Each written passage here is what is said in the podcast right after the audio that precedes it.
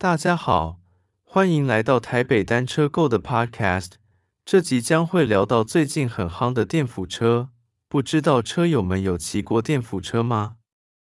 在今年二零二三台北自行车展的展览内容，有非常大一部分的厂商都在很努力的推这块。除了不论是登山车、公路车、城市车、载货车等等，通通都有做成电辅车。而且续航能力是一个比一个厉害，有的是一开始内建的电池的容量就超大，有的是可加购电池并装在车上的比较不显眼处，所以现在电辅车外骑的续航力已经获得了很大的改善。不过小弟实际上经验有碰过长辈骑电辅车跑长程路线，刚好是跟我同样的路线，时间则是几年前，详细时间忘了。记得那天是要去骑台北市的猫空，然后出发的时候碰到一位大哥跟我们同时出发，外观初步判断约七十多岁，但是很明显的速度比我们这边快上一截。对我来说，那天的外骑就是轻松骑，不要赶路，理所当然就目送这位大哥远去。然而就在我们慢慢的以稳定的速度前进。到达猫空山脚下，正要正要开始爬的时候，就碰到大哥下山来了，而且还很亲切的跟我们说加油。当下马上就认出来是我们刚出发的时候碰到的那位大哥，只能说电辅车真是威啊，比我快好多。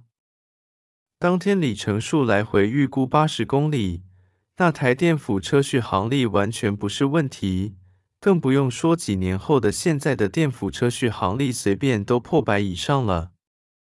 话题拉回来，这集的主题，电辅车对于常常踩课程或练车的朋友来说，这是偷懒摸鱼之物吗？不过，与其听我的看法，不如我们来听看看自行车圣经的作者 Joe Friel 跟电辅车的故事，听看看 Joe 他对于电辅车的看法吧。在二零二三年的现在，周住在美国亚利桑那州的塞多纳，这是个非常多山的地区，不太容易找到平坦的地方，跟我们台湾也挺像的。周即使现在八十岁了，仍投注相当不少的精力在自己的训练。然而，他每周的训练里面都会包含动态恢复，动态恢复是帮助恢复疲劳的非常好的一个方式。拿自行车的例子来说，可能你会以百分之五十六以下的 FTP 强度骑乘半小时到一小时。白话的说，就是要以很轻松的感觉慢慢骑。动态恢复可以加速身体代谢累积在体内的疲劳。如果您偶尔有在看一些职业的自行车赛，就会发现选手在比赛结束之后的当下。立刻就会在路边把他的单车架在训练台上，并且踩个一段时间。这就是要利用动态恢复协助身体更快速的恢复疲劳。让我们把话题再拉回来州这边，在他住的塞多纳地区，由于到处都是山区，因此一出门就会碰到山路，导致很难把功率压低在很低。毕竟骑在爬坡的时候，要是不多出点力，